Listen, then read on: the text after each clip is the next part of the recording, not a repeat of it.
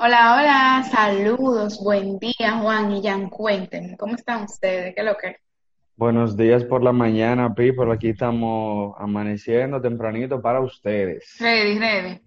Claro. Buenos días, tardes o noches, dependiendo de dónde nos escuchen. Y Claro. Claro que sí. Nada, señores, bienvenidos una vez más a tu podcast ignaciano favorito, Vidas Acordes, que básicamente es un podcast donde discutimos varios temas que son de tu agrado para todo público, siempre, por supuesto, desde el punto de vista juvenil ignaciano, para sacarle pues esa chispita de Dios que está en todo.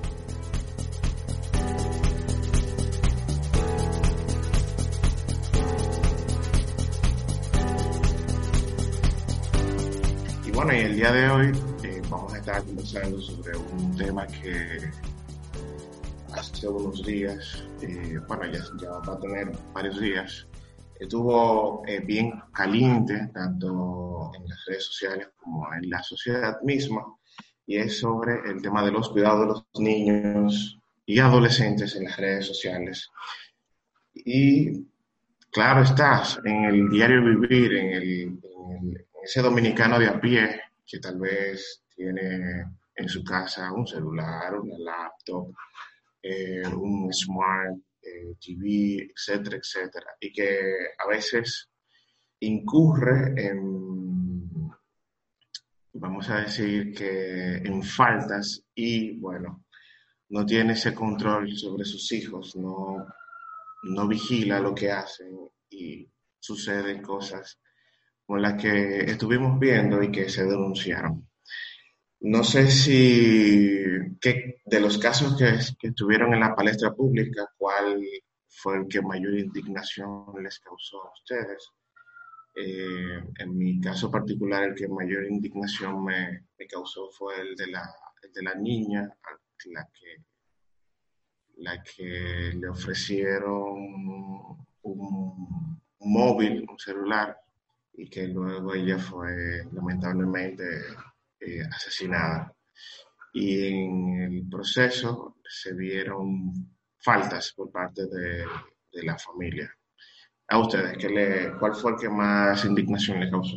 Bueno, a mí, de verdad, ese tema también, como que sí, pero vamos a mencionar otro en segundo plano. Yo creo que el impacto, así como en las redes sociales, yo entrar, yo entrar a Instagram, ver estas opiniones, o sea, esto se destapó y como la gente brindándole el apoyo a, influ- a, influencers, a artistas eh, urbanos, a gente que está en las redes sociales, es simplemente por su, por su gusto o por y dando un sinnúmero de opiniones que tú te quedas, pero ven acá, ¿y qué es esto? O sea, despierta, es una realidad, o sea, poniéndolo de plano a plano, ¿qué es esto? Esa, esa parte como de ver a mi país, ver las dos caras de la moneda, porque de un lado está, ok, yo apoyo esto, yo, yo no voy, pero de otro lado hay otras personas que no están viendo la gravedad del asunto.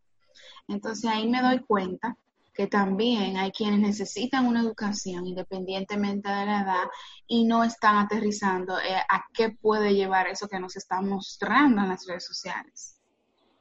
Totalmente de acuerdo. Yo, por ejemplo, me identifico demasiado, o sea, el que más me, me marca es definitivamente el de la niña y es porque yo tengo un sobrino de tres años, entonces ese muchacho es una luz, una bendición para la familia y cada vez que yo veo estos, eh, todos estos anuncios, eh, todo eso que se destapa, o por ejemplo, hace como dos semanas hubo un, eh, era como un post que todo el mundo estaba, de esos que, que se hacen como virales, que dice los niños y las niñas no se tocan. Sí, Lo sí, que primero uno que yo hice, exacto, Sí, lo primero que yo hice fue que se lo mandé a mi hermana. Le dije, mira, estate atenta al muchacho, porque no me- es cierto, o sea, nadie está exento de que, de que algo así le pase. Entonces, yo siempre pienso en mi sobrino y le digo a mi hermana, estate atenta al muchacho, por favor, porque, porque no queremos que eso pase.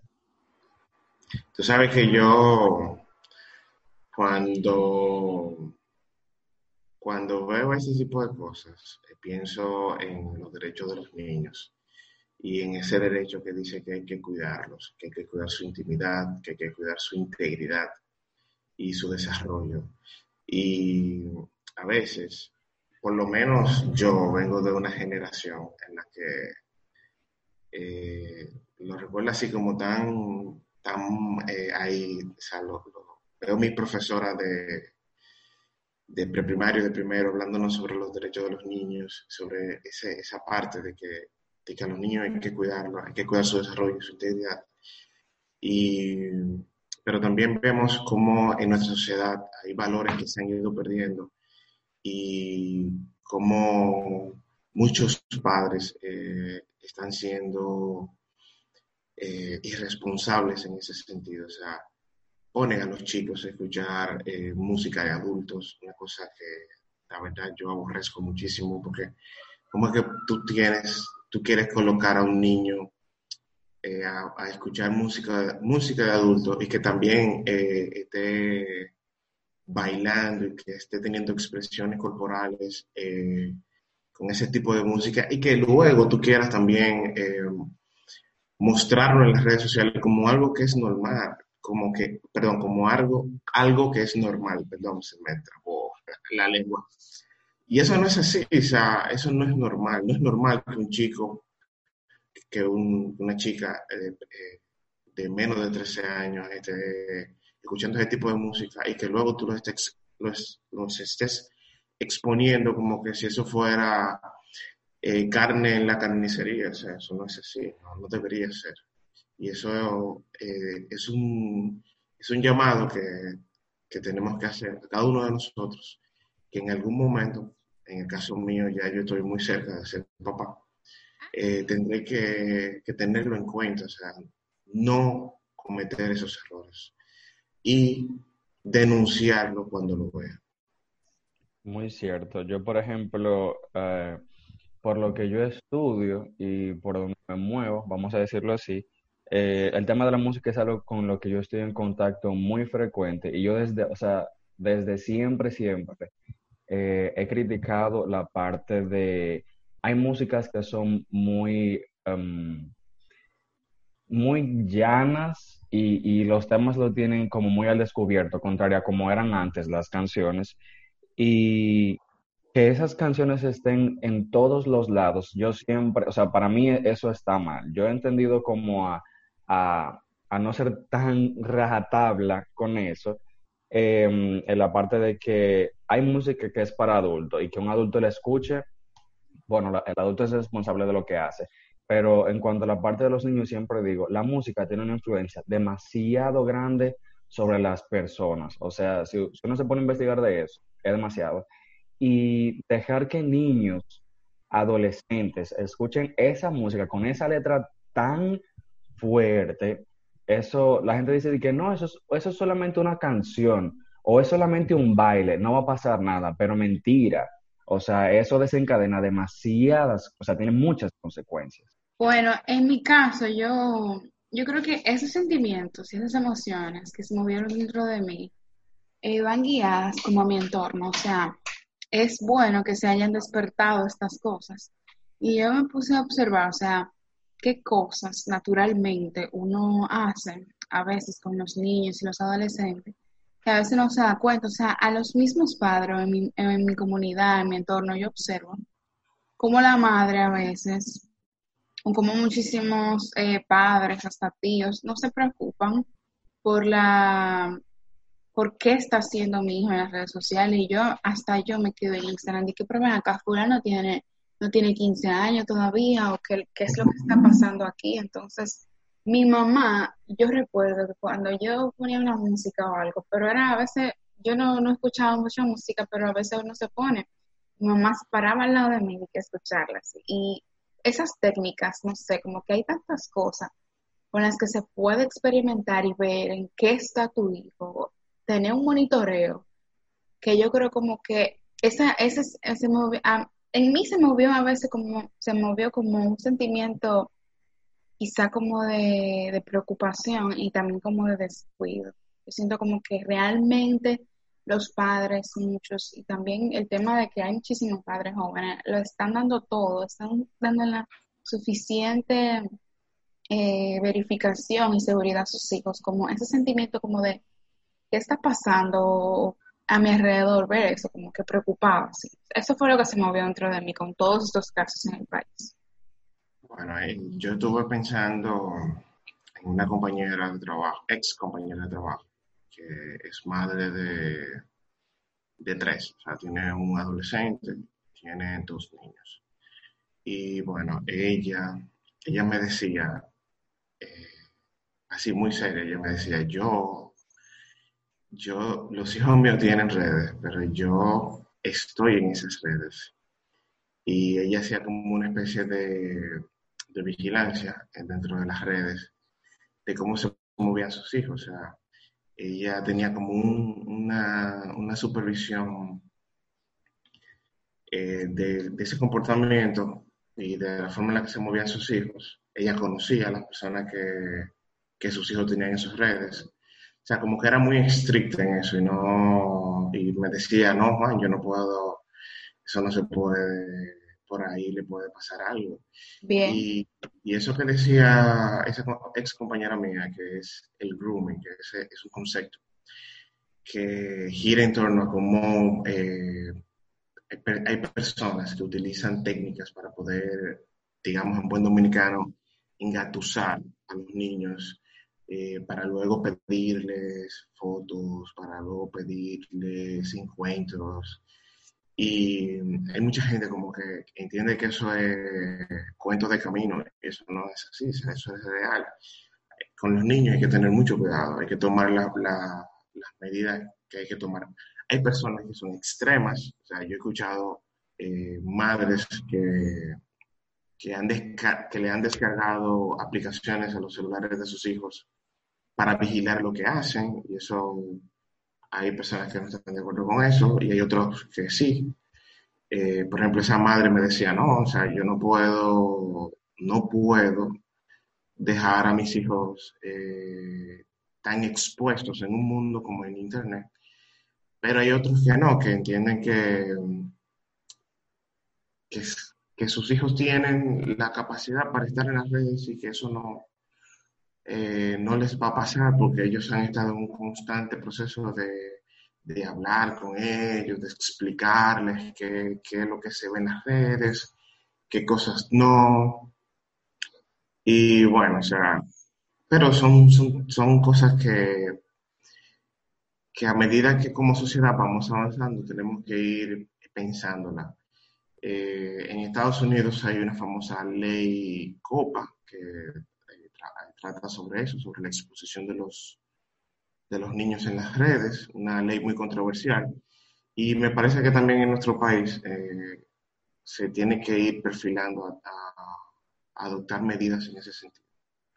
Porque, como tú decías, Kiara, uno ver personas defendiendo la actitud de, de estos influencers eh, o eso como que te genera como un what, o sea, ¿qué está pasando en nuestra sociedad? ¿Cómo tú defiendes algo que no es que no está bien? O sea, ¿cómo, cómo tú tienes a ese ídolo en ese altar tan alto y tú no, no, no eres capaz de, de discernir que lo que él está haciendo está mal? Caramba. Sí, hasta tus propios amigos justificándole, buscando es excusas, como que no. Chicos, ¿y qué acciones ustedes creen que podemos tomar para proteger más a los niños, las niñas y los adolescentes sobre posibles abusos y las violaciones que hay hoy en día en sus derechos? ¿Qué acciones? Yo, por ejemplo, voy a dar el caso de mi, de mi sobrino, y es la parte de, de estar pendiente a las cosas que, que, mira, que escucha. Mi sobrino es eh, como, él, él es una esponja, o sea, él absorbe todo. Y él tiene una tablet, pero nosotros ahí como que estamos atentos absolutamente a todas las aplicaciones y todo lo que tienen mayormente son juegos, tipo pintar, frutas en inglés y así.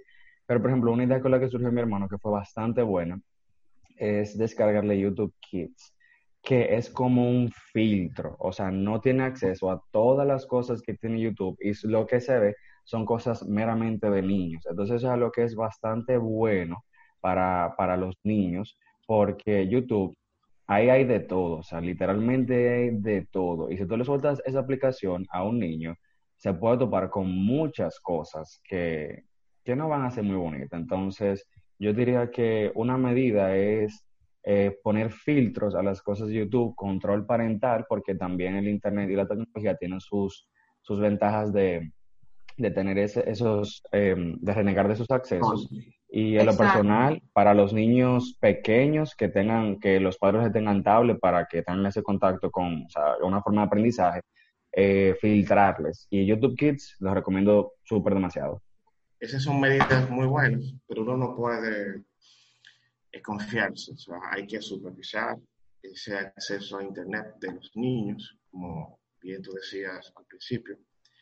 Hay que, como decía esa ex compañera mía, hay que, hay que conversar con ellos sobre los peligros que existen, el tema de no, de si reciben solicitudes de personas que no conocen, no no aceptarlas. También el tema de, del acceso a las mismas redes sociales debe ser algo eh, vigilado y que tal vez se debería hacer en un momento donde esa persona ya tiene cierta madurez, eh, que no compartan datos personales,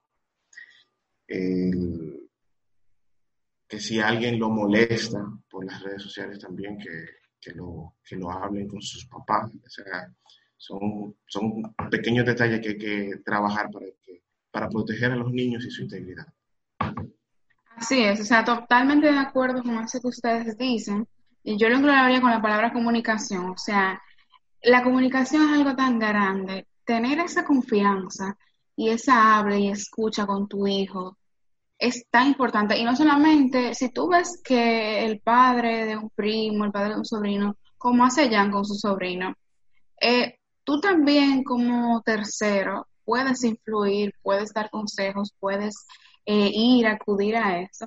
También, o sea, usted como padre o también como familiar que conoce de un niño, adolescente, joven, no se confíe porque dentro de la familia también se pueden dar los casos, ah, no, que fulano es, es su primo, es su tío, ah, pero hay casos hasta de padres, entonces hay límites de confianza, hay cosas que no podemos dejar hay cosas que, bueno, está donde, él está en tal sitio, bueno, yo estoy tranquila, está con fulano, ¿no? O sea, vamos a ver qué está haciendo mi hijo, cómo lo está haciendo, en qué se está comportando, si ya es adolescente, qué está publicando, porque también hay chicos que gritan atención y gritan eh, esa, esa necesidad tanto en las redes sociales. Yo pienso que hay que establecer edades. Un niño no puede tener una red social eh, como leí del psicólogo Walter Tavila. Un niño no puede tener una red social menos de 14 años. Hay que poner horarios de tal hora a tal hora, el cuidado del niño visual, o sea, el niño no puede estar en contacto a un aparato electrónico tanto tiempo. Eh, hay que observar qué distrae a mi hijo, en qué se está educando. También visitar las opciones de la privacidad de juegos, de las redes sociales, que hay una configuración que te puede guiar y ver a qué tiene acceso y a qué no. Porque está bien, a veces uno eh, entiende muchísimo más que sus padres, pero padres, eh, también tíos, familiares, empiezan a punchar y a ver qué, en qué están, o sea, adentrarme a ese mundo, ver qué está pasando. Y ante cualquier alerta, o cualquier cosa que le digan, denuncien, o sea, hablen, vigilen. Yo siento como que ahora en estos temas no es para sobreproteger, pero estar atentos, no dejarse guiar y no confiar en todo lo que pasa. Estar como atento. Yo, yo creo que invito a muchísimos padres y amigos, eh, familiares, a que vean esto como algo que es real y que puede pasar y que le puede pasar a cualquiera. Entonces yo diría que por lo menos la, la, lo primero y lo primordial sería, como tú dices, estar atento. Entonces ahora, ya que estamos en la parte de las redes sociales, que tienen, eh, si uno las sabe manejar con cuidado y con cautela, tienen su, su parte buena, vamos a decirle, pero también tienen su parte mala. Y por eso yo le quería hacer la pregunta. ¿Cómo ustedes creen o dirían que ha sido el manejo de, los padres en cuanto a eso de las redes sociales y la exposición que le han dado entonces a sus hijos en, en ellas? Bueno, el manejo ha sido malo, o sea, y, y entiendo que hay muchos padres que todavía no, no entienden eh, la dimensión de la, del Internet y de las redes sociales. Que hay muchos también que son analfabetos digitales, o sea, que apenas eh, conocen el, buen uso que se le debe dar a una red social y también eh, tomar las medidas de precaución. Hay muchos padres que no, que, que no se le hace tan fácil eh, tener como ese dominio. O sea, hay padres, por ejemplo, que llegan a su casa del trabajo e inmediatamente están conectados con, el celular y no prestan atención a, a las necesidades que tiene su hijo. Y es algo que se ve, que lo, que lo vemos eh, en nuestros ambientes. Y, y, como ya hemos mencionado varias veces, eh, es, un, es un asunto de, de, pensar más en el cuidado, en el desarrollo integral, en su intimidad. Y cuando tú piensas en eso, eh, tomas medidas que te van a, ayudar a, que el niño no se sobreexponga en las redes.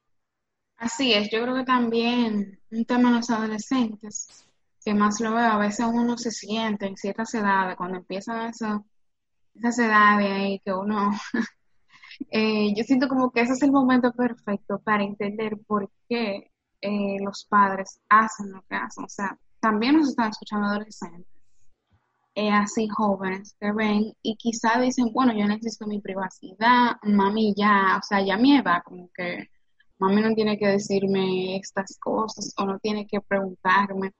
Incluso, o sea, yo veo el manejo mal, porque yo veo como que la comunicación y a veces uno mismo, adolescente, se cree como que, como que no está, como que está mal o que quizá nuestros padres no nos entienden en este mundo tecnológico.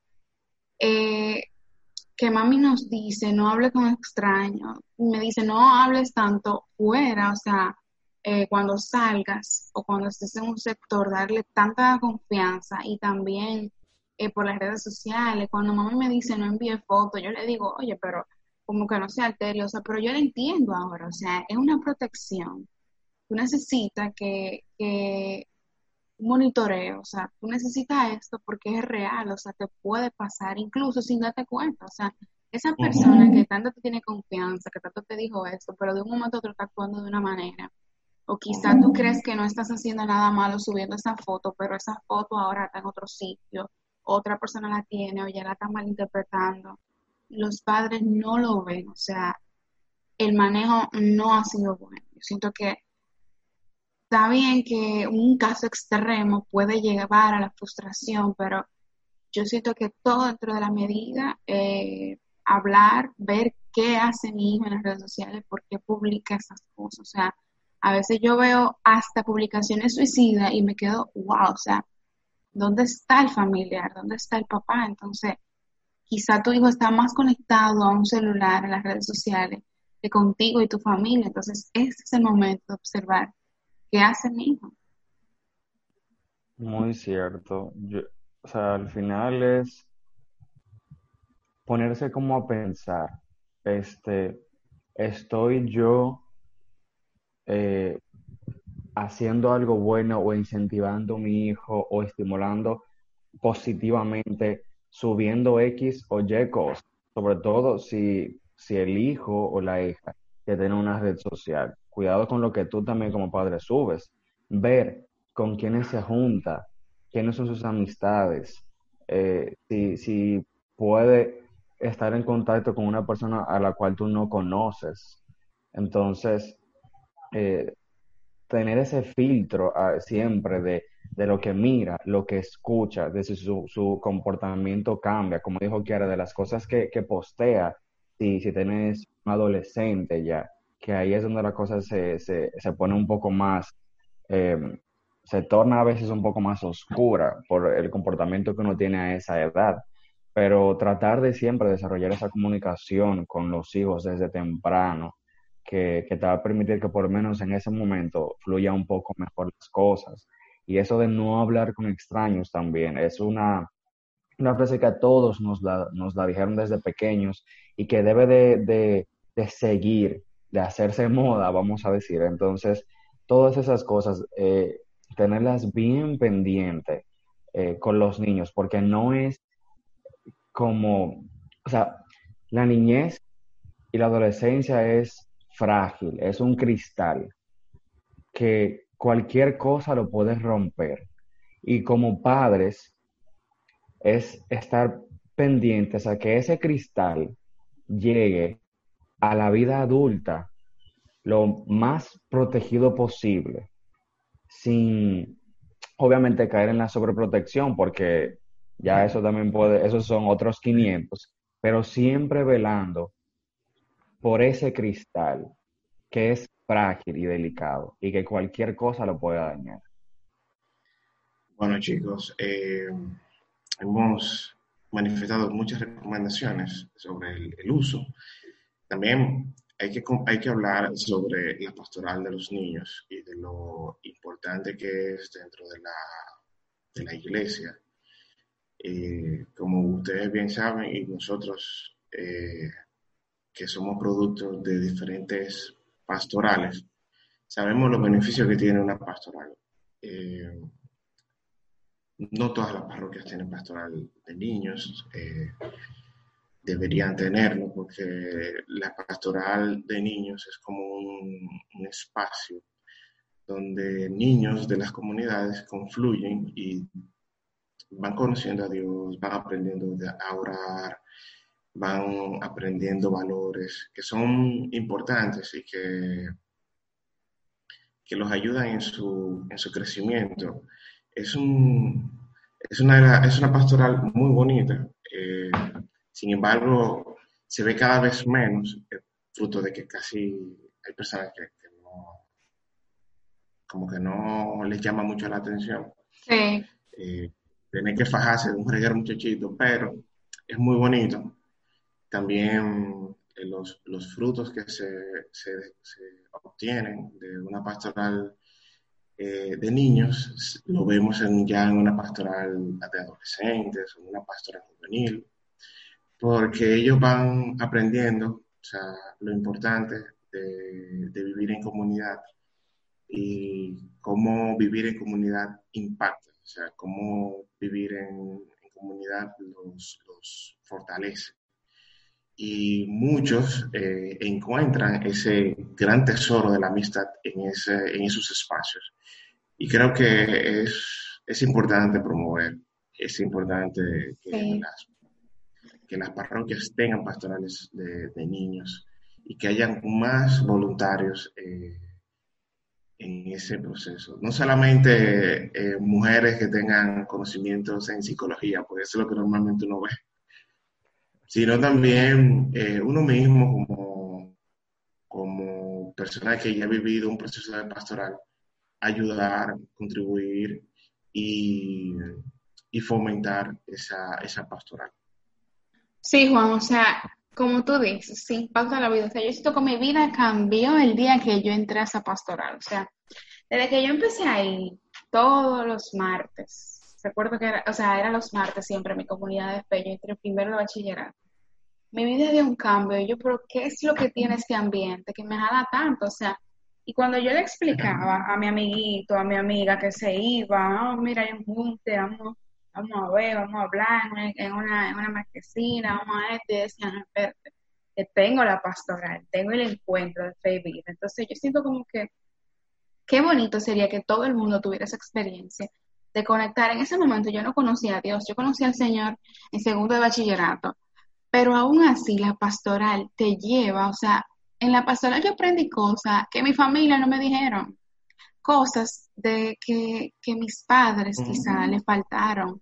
Entonces, ábrete la posibilidad de ver en qué grupo pastoral, en qué comunidad yo puedo eh, ir, visitar.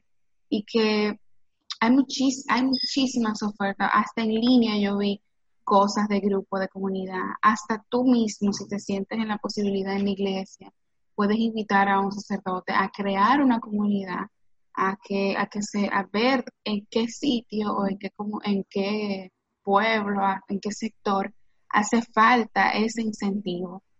Que quizá también en un momento es una manera de comunicación para hacer llegar y uno desahogarse, llevar cosas ahí a lo llano, que la hablan así.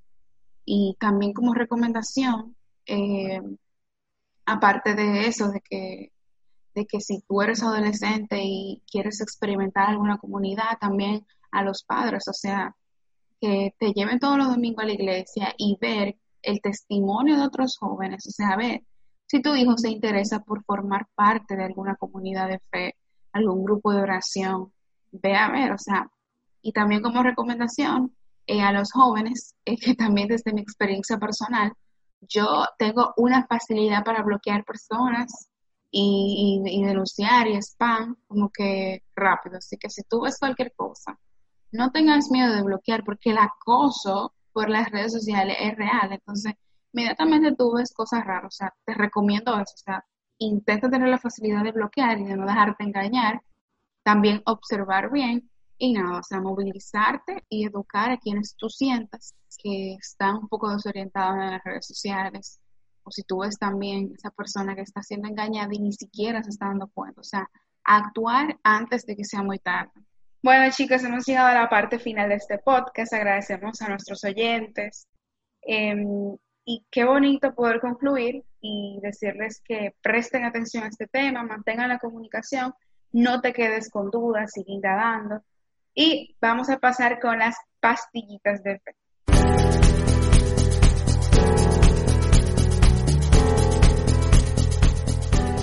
Un cálido saludo a todas las personas que nos escuchan a través de este podcast Vidas Acordes. En esta ocasión les acompaña Jorge Grullón, maestrillo jesuita. Como ya bien saben, en los últimos minutos de cada podcast, un jesuita le estará acompañando para compartir algunas reflexiones ignacianas. En la pastillita de fe del día de hoy daremos una mirada desde la espiritualidad ignaciana al mundo de los niños y su exposición en las redes sociales todo con el propósito de llevar una vida acorde con Jesús. En el Evangelio Jesús muestra una actitud muy cercana con los niños. Dos citas son recordadas frecuentemente. Dejad que los niños vengan a mí y hay que ser como niños para entrar en el reino de los cielos. Si tomamos en consideración la primera cita, veremos la actitud de Jesús, aquella del Maestro que no busca sobreponerse a sus seguidores y que se brinda a todos. Para él, los niños no forman parte del grupo descartado de la sociedad judía. Ellos son seres humanos con dignidad y derechos, ejemplos vivos de la actitud que el cristiano debe adoptar para entrar en el reino de los cielos. Los niños son seres frágiles que sin miedo ni vergüenza se acercan a sus padres, poniendo toda su confianza en ellos. Así, la llamada a nosotros, cristianos, es a no tener miedo ni vergüenza en acercarnos a Dios quien nos cuida y protege. Quizás la pregunta sería, ¿es la actitud de los padres la misma que la de Dios, quien cuida y protege a sus hijos? ¿Es el respeto y la cercanía al modo de Jesús la actitud que los padres tienen con los hijos? La espiritualidad ignaciana nos puede permitir ahondar en este tema. En los ejercicios espirituales, Ignacio nos da claves para el discernimiento que pueden ser de mucha utilidad nos recuerda la importancia de conocer cuál es la intención de nuestras opciones y decisiones, así como determinar el derrotero de las mismas. Los padres y los terceros deben evaluar las publicaciones que hacen en donde involucren a los niños.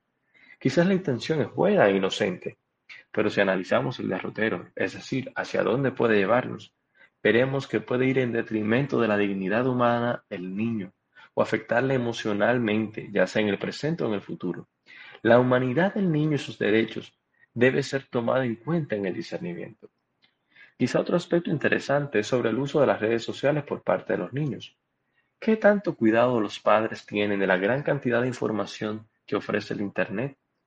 Los padres en su función de llevar la tutela a sus hijos deben ayudarlos a que, en el mundo de los medios de las redes sociales y el Internet, ellos puedan escoger lo que mejor les conducen al fin al que fueron creados el padre y la madre debe cuidar a su hijo o hija y velar porque de todos los modos posibles se conviertan en seres humanos auténticos al modo de Jesús.